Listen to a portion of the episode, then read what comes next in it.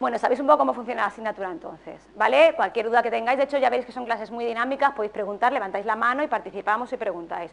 El objetivo, vais a tener todo el material colgado, todos los manuales, os los iré fotocopiando, ¿vale? Porque tenemos tres manuales de referencia. Entonces, ya por costumbre otros años, lo que hacemos es, lo que hago es fotocopiar los capítulos que van entrando de cada tema y os los dejo en reprografía, ¿vale? Entonces, tenéis el capítulo del manual, las diapositivas y la clase colgada. Todo para sacar muy buenas notas, ¿vale? Tenéis accesible. Pasa la primera, bueno, la paso yo. Bueno, pues dicho esto, vamos a ver un poco qué consiste esa asignatura. Como os digo, bueno, psicología del desarrollo. ¿Qué esperáis ver en esta asignatura? Comportamiento humano, bueno, la psicología estudia el comportamiento humano, o sea que aquí hay que ver comportamiento humano. Claro, es desarrollo, infancia y adolescencia. Vamos a ver efectivamente cómo nos comportamos todos, ¿vale? De una manera natural, es una psicología del desarrollo de la normalidad, ¿vale? Desde pues que comienza la vida, antes del nacimiento, ¿vale? Desde la concepción. Pero sobre todo es importante, porque vamos a ver todas las influencias que inciden sobre nosotros desde ese momento en el que somos una lentejita, ¿vale? Fruto de la fusión entre el esperma, el espermatozoide y el óvulo, hasta la edad que tenéis ahora, pues todo lo que ha incidido en nuestras vidas para ser las personas que sois, tan diferentes a nivel cognitivo, emocional, psicológico, ¿vale? Y global. Eso es lo que vamos a ver sobre todo cuántos factores influyen y cómo influyen y cuáles son las etapas por las que pasamos, hemos pasado todos y pasan los niños de una manera normal. Veremos también lo que se aleja de la normalidad, ¿vale? Pero no es una asignatura de, patología, aunque sí que veremos, lógicamente, cuáles son las situaciones anormales dentro del desarrollo. ¿eh? Perfecto. Pues eso es la psicología del desarrollo, infancia y adolescencia. En el segundo trimestre tenéis adultez, ¿vale? Madurez y vejez. Ahora nos quedaremos en la adolescencia. Lo primero que tenemos que ver eh, imprescindible y más aún primero, primera clase, primer cuatrimestre, pues son los modelos que explican el desarrollo. Porque en psicología vais a ver, si alguno espera encontrar una respuesta a una pregunta, una sola respuesta a una pregunta, se ha equivocado de carrera. Aquí todas las preguntas tienen varias respuestas, varios modelos que explican diferentes situaciones en la vida. Entonces el desarrollo, desde la infancia hasta la vejez, se explica desde diferentes modelos teóricos. Lo explicó Freud en su momento, lo explica Piaget, lo explica Valtés, lo explica Erickson. Muchísimos teóricos dan su aportación a lo que es el desarrollo humano. Pues vamos a ver esos modelos, qué características tienen, y yo os hablaré de los más relevantes para la psicología evolutiva desde la corriente del ciclo vital. ¿Vale? Los demás tenemos que conocerlos, lógicamente, porque de todo creo que los psicólogos sacamos partido. Entonces vamos a ver en el módulo primero, bueno, pues qué es el estudio del desarrollo humano, antecedentes históricos, pues cuando nos hemos empezado a preocupar por los niños, porque antes el niño era algo pequeño que cuando crecía trabajaba, pero nadie se preocupaba de qué características tenía el desarrollo infantil, de lo importante que era la influencia en el niño o las situaciones que rodeaban al niño para su desarrollo futuro. Entonces el estudio de la infancia es relativamente reciente, pues lo veremos. Y luego veremos también qué modelos teóricos explican el desarrollo, ¿vale? Ese es el primer módulo. El siguiente módulo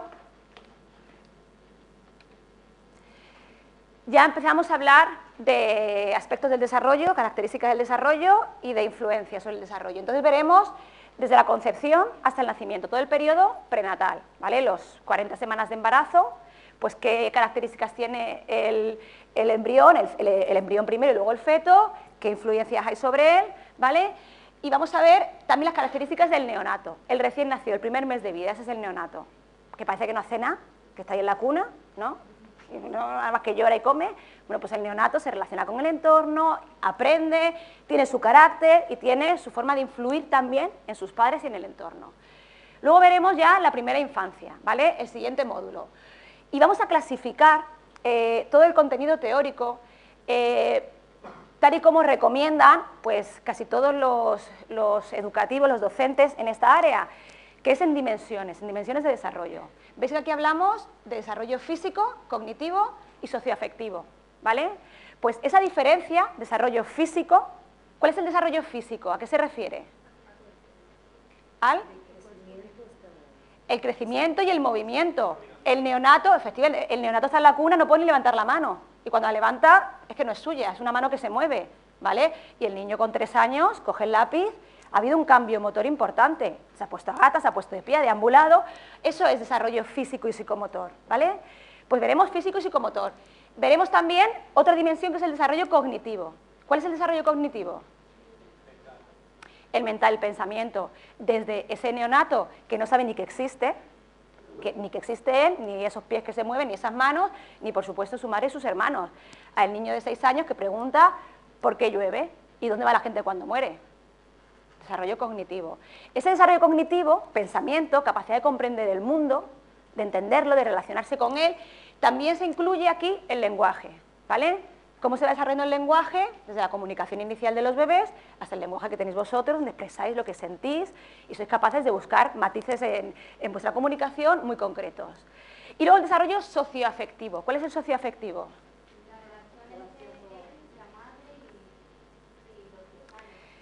Eso conforma el desarrollo socioafectivo. Pero ¿qué es exactamente el desarrollo socioafectivo?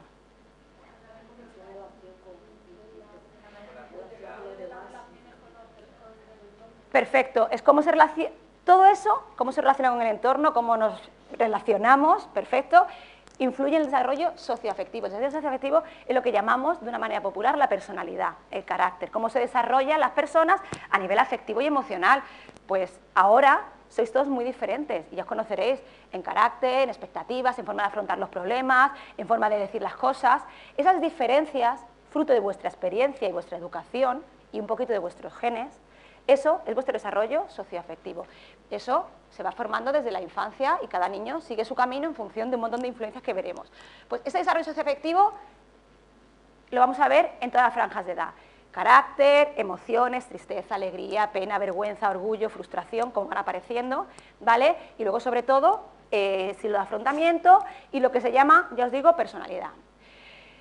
Esas tres dimensiones, física, cognitiva y motora, son las dimensiones que vamos a dividir a partir de ahora el abordaje de cada módulo de edad. Ese es el primer módulo, primera infancia, ¿vale? De 0 a 3 años. ¿vale? Esa franja la vamos a ver en esas tres dimensiones. Entonces habéis visto que el niño y el adulto y el anciano, hablamos de un desarrollo físico, cambios físicos, cambios cognitivos y cambios emocionales. Pero yo os pregunto, ¿esas dimensiones de desarrollo son independientes? Muy bien, muy bien. No son independientes. no son independientes. Hablamos de dimensiones independientes para que lo entendáis mucho mejor vosotros, para que sea más fácil de estructurar, pero están interrelacionadas. El cambio físico supone un cambio afectivo y cognitivo. Cuando un niño que está todo el rato sentado porque no sabe gatear y ve de lejos un montón de juguetes, consigue gatear y coger esto que lo deseaba desde que lo vio, pero no podía cogerlo porque no podía gatear, y lo coge y empieza a sacar todos los lápices, ese cambio motor de gateo, ¿qué supone cuando coge esto y lo toca y lo explora? Su emoción es alegría y satisfacción. Su madre está orgullosa. Qué bien, qué orgullosa estoy de ti, qué mayor. Orgullo. Y luego empieza a tocar y conoce. Rugoso, liso, áspero, abro y cierro, causa-efecto. Mi comprensión del entorno cambia. Mi desarrollo motor influye en cómo yo entiendo el mundo. Cuando por fin se ponen de pie y tocan el interruptor y encienden, apagan, encienden, apagan, encienden, apagan, encienden, apagan, toda la mañana encienden, apagando los niños, por fin lo consiguen, ¿qué están haciendo? Aparte de estar muy pesados esa mañana, ¿qué están haciendo a nivel cognitivo? Causa y efecto. Aprieto aquí y se enciende allí. Aprieto aquí y se apaga allí. Esto significa que cuando yo hago algo, pasa algo allí. Causa y efecto. Estoy cambiando mi forma de entender el mundo que antes era simplemente sensaciones y, experiencias directas. ¿Vale? Y esa experiencia de tocar es gracias a que me pongo de pie y accedo al interruptor. El cambio motor siempre implica cambios cognitivos, por supuesto, esa es la base del desarrollo psicomotor en la infancia, cambios motores con cambios cognitivos y cambios emocionales. Me siento contento, me siento frustrado, el niño que empieza a andar y se cae y cuando se cae su madre le dice, ¡ah, te has caído mi niño, ¿qué te has hecho? ¿Qué siente ese niño cuando anda? Miedo, que andar es malo, porque uno se cae, ¿vale? Y se va más temeroso, o el que se cae su madre le aplaude, no ha pasado nada, sigue adelante campeón. ¿Qué experimenta cuando camina? Satisfacción, ¿vale? Cambios emocionales. Con lo cual todos los cambios en la infancia, en la adolescencia, en la vejez, van interrelacionados. Por eso, aunque los veamos siempre como dimensiones, a hora de transmitirlas en clase y de estructurar los temas, vamos a ir analizando en qué se relacionan. En el examen os pregunto relaciones y tenéis que interiorizar en vuestra cabeza las interacciones entre esas tres dimensiones. ¿vale? Eso sería, bueno, pues el primer em, infancia, la primera infancia, ¿vale? A partir de los dos años, dos, seis años, lo que se llama niñez temprana, pues volvemos a clasificarlo igual. Cambios físicos y psicomotores, cambios intelectuales y cambios emocionales. Y hablaremos de los cambios que se dan en esta edad, porque bueno, con dos años ya el niño camina, corre, más bien anda deprisa, ¿vale? Pero sigue cambiando a nivel físico, sigue cambiando a nivel cognitivo y sigue cambiando sobre todo a nivel emocional. Niñez intermedia, de 6 a 12, ¿vale? Una etapa fantástica. Primaria, los niños ya con un nivel de desarrollo cognitivo importante, lectoescritura instaurada, cambios a nivel de comprensión del entorno, ¿vale? Vamos a centrarnos mucho en desarrollo intelectual y en desarrollo emocional. Aquí no hay desarrollo motor, ¿por qué? No hay un tema de desarrollo motor. Claro, sigue habiendo cambios, pero todo lo que son los grandes hitos de desarrollo motor están instaurados. ¿vale? Entonces, en este tema tenemos 30 horas y no da tiempo, con lo cual ese tema lo hablaremos un poquito por encima, pero todos los hitos motores más importantes de esta franja están superados. Ahora, a partir de 12 años, que hablaremos de adolescencia, volvemos a hablar de cambios físicos. Claro, a partir de 12 años hablamos ya del desarrollo del adolescente.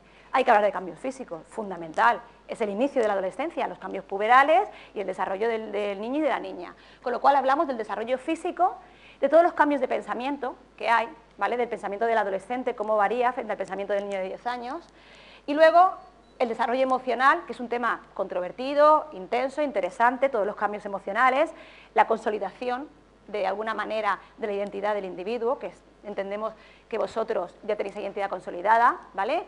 Y luego, bueno, problemas de salud que se suelen dar en la adolescencia.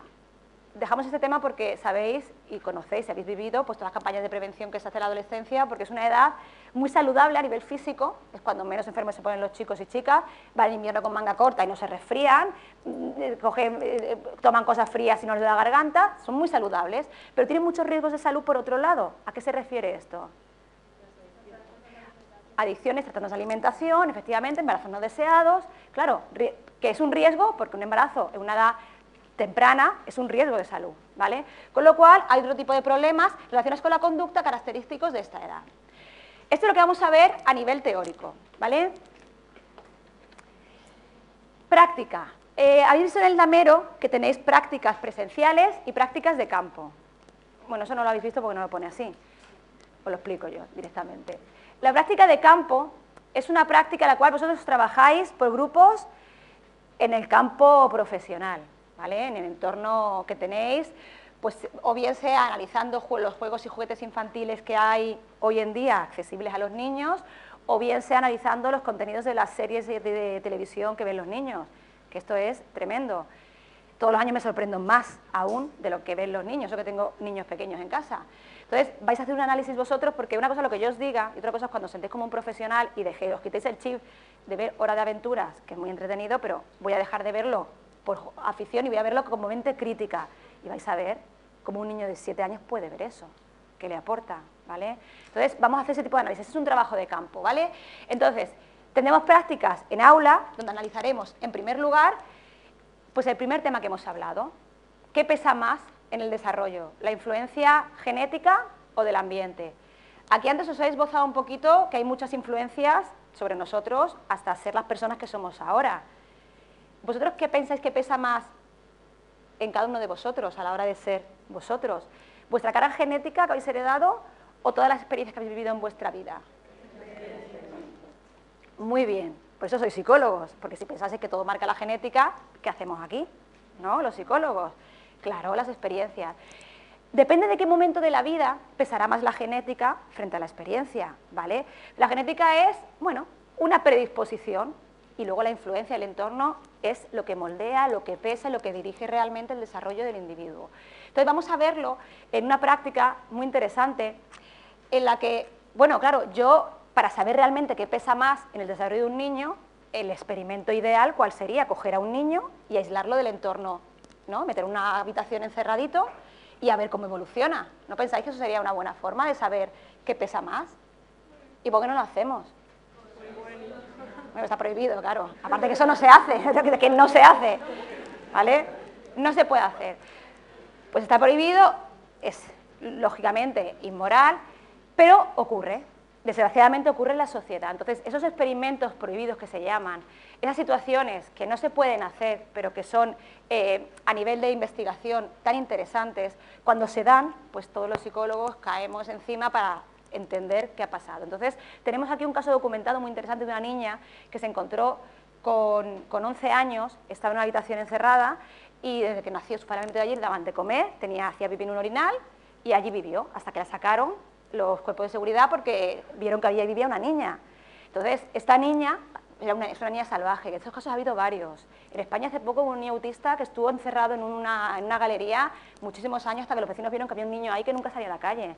Fueron los servicios sociales, pero claro, imaginaos el impacto de eso para un niño.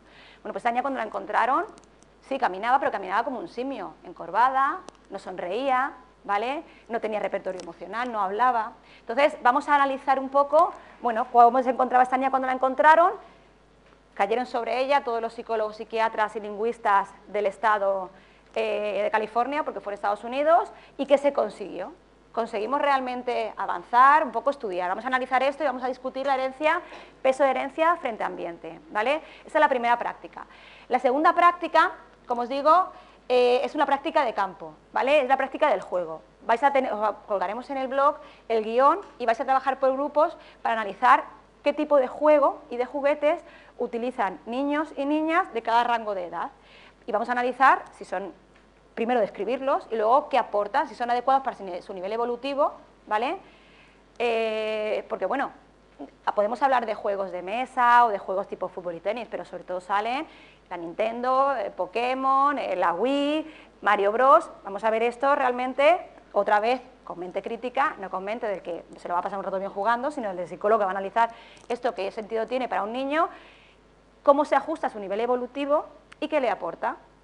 Porque vamos a ver también que el juego es el trabajo del niño, el niño aprende jugando, aprende de la vida a través del juego, no aprende sentado en un aula. En el cole y cuando son más pequeños, en el aula también juegan, juegan con las palabras, juegan con los meses del año para ir aprendiendo. Entonces, en su juego, su vida diaria, su juego con sus hermanos, en el cole, en el patio, se socializa, aprende normas, reglas, aprende a relacionarse, comprende el entorno. Entonces, esos juegos individuales de consolas, vamos a ver qué les enseñan, ¿vale? Eso lo vais a hacer vosotros en una práctica de campo que luego eh, corregiremos y analizaremos. Luego eh, estudiaremos el desarrollo cognitivo con un experimento, el, experimento de Piaget de las tareas de conservación. Así un poco os, esbozo que Piaget, Piaget ya tiene que ser vuestro mejor amigo a partir de ahora. Tenéis que conocer a Piaget perfectamente. El que no sepa Piaget no aprueba el examen, os lo digo ya. ya. Piaget es un psicólogo, el psicólogo que más ha aportado al desarrollo cognitivo en la infancia. Es un suizo que empezó estudiando y viendo que sus hijos, eh, a pesar de ser niños inteligentes, tenían respuestas absurdas ante preguntas habituales y entonces se dio cuenta que los niños no es que fueran menos listos que los adultos, es que comprenden el mundo diferente a los adultos. Su comprensión del entorno es muy distinta, se ajusta a unas limitaciones de pensamiento.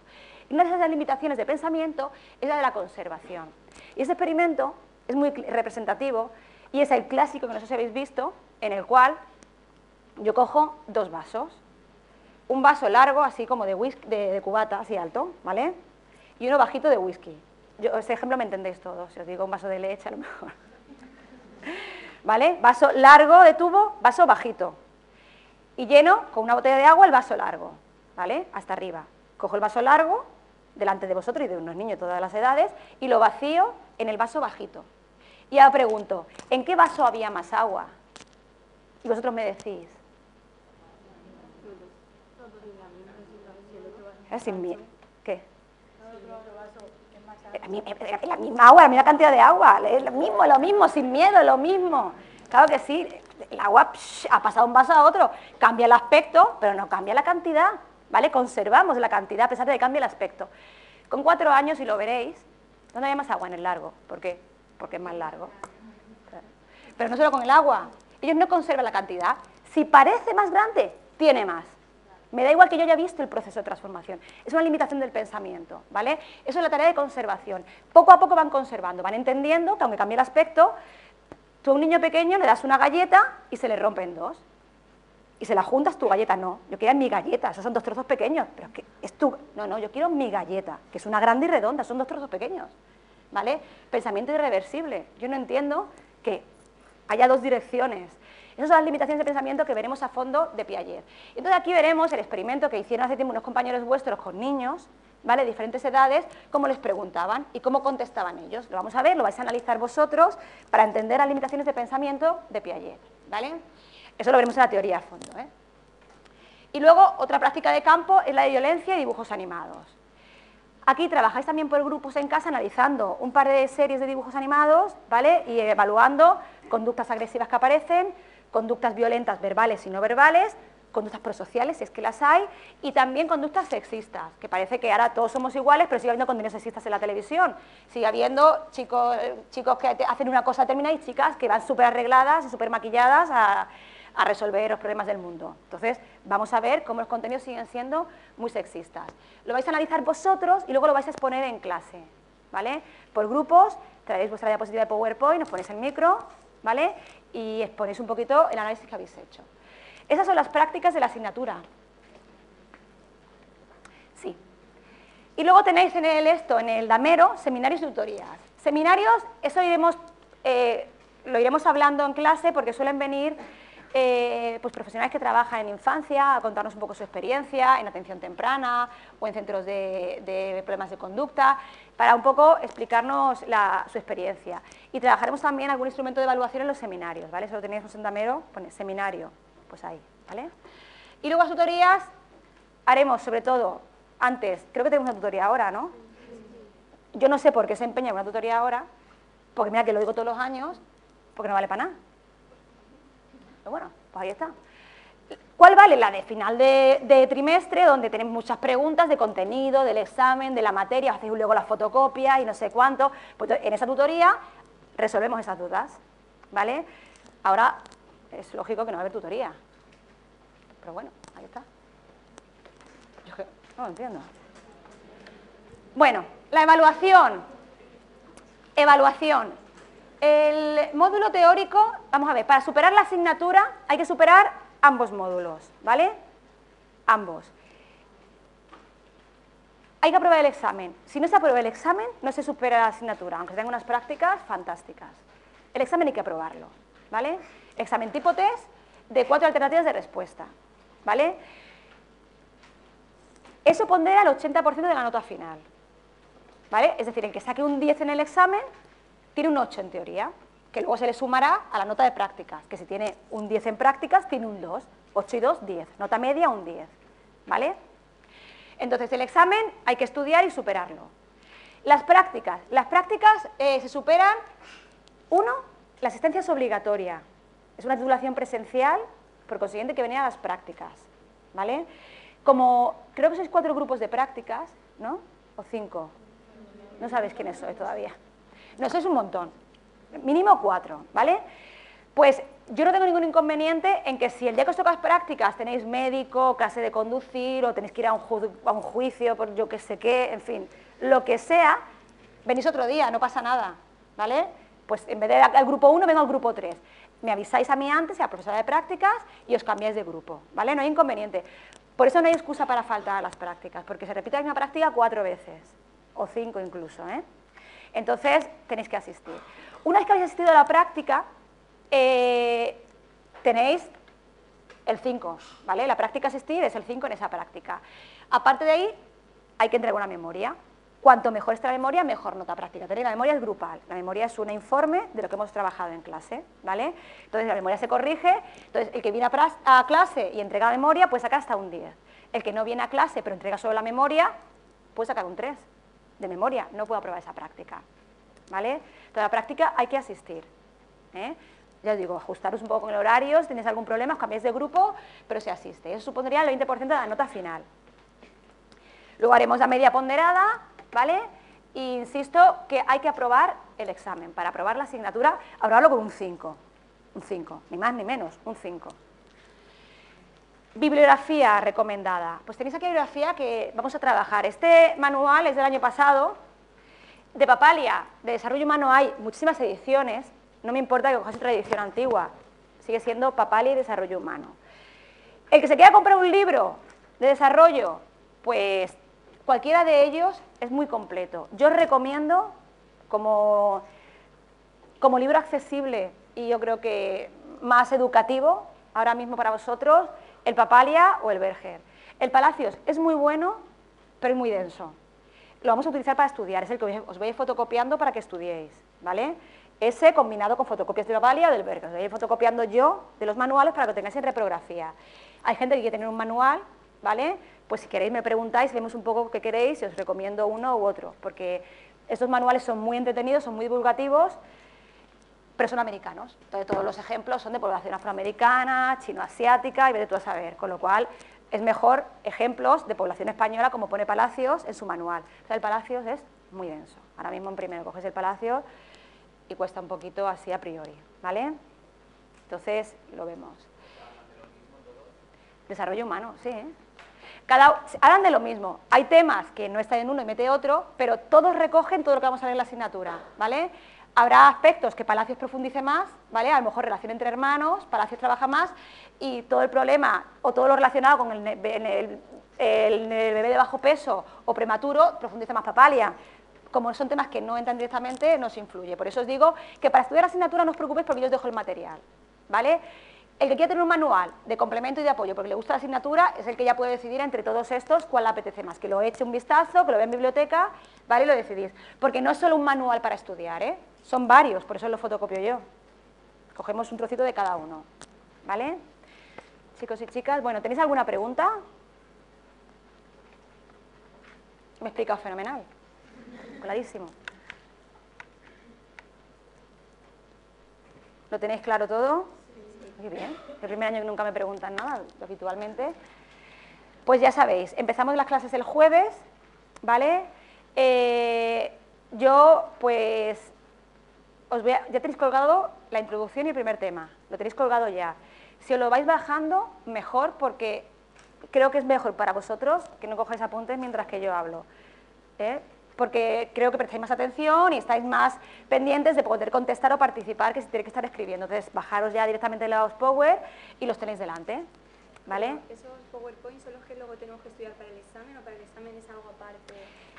Muy buena pregunta, porque además, em, la tengo que decir siempre, porque el que solo se estudie los PowerPoint no aprueba. No aprueba, pero el PowerPoint son dos palabras a lo mejor, desarrollo e infancia. Y yo con eso pues ya me enrollo y cuento el tema, porque me lo sé. Vosotros no lo sabéis. Si veis ese Power, luego con eso no aprobáis. Por eso os fotocopio el manual. Lo que pasa es que el Power, los PowerPoint yo no los dejaba, porque lo estudiabais solo eso y no aprobabais. Entonces estuve sin dejarlos mucho tiempo para que estudiaseis el manual. El año pasado me convencieron, vuestros compañeros, deja el PowerPoint porque está, Lo dejé y fue bastante bien. Es un guion, lo tenéis delante y podéis ir un poco. Sobre todo os lo dejo para que no copiéis en clase, para que tengáis más posibilidad de estar, ¿vale? Atendiendo. Pero tenéis que estudiar el manual, si no, no, complicado, ¿eh? ¿Y el manual pues el manual, el jueves traigo ya las fotocopias de toda la primera parte de, modelos de teoría y de desarrollo prenatal, ¿vale? Lo voy dejando poco a poco, ¿eh? ¿Vale? ¿Más preguntas? Bueno, pues... ¿Qué ha pasado? Sigue, grabando, ¿no? Sí, se oye. Bueno, pues nada, chicos y chicas, eh,